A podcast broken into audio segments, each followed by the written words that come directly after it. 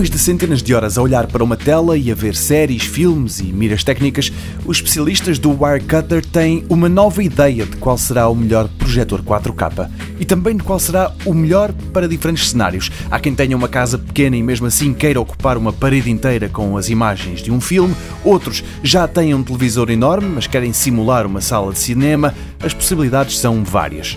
Por exemplo, quem procura um projetor mesmo pequeno e portátil deve espreitar o Nebula Mars 2 da Anker.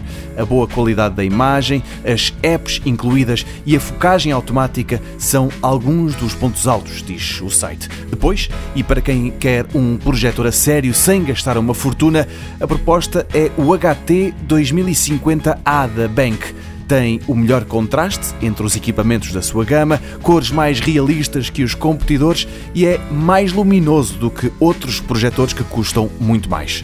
Da lista do Wirecutter fazem ainda parte o Sony VPL HW45ES, o melhor projetor que não é 4K, e ainda o Bank HT 2150ST, que não precisa de estar muito longe da tela para produzir uma grande imagem. Seja como for, o melhor projetor que está no mercado é o JVC DLA NX50 Custa muito dinheiro, bem acima dos 5 mil euros, mas tem uma qualidade de imagem que nenhum outro consegue replicar.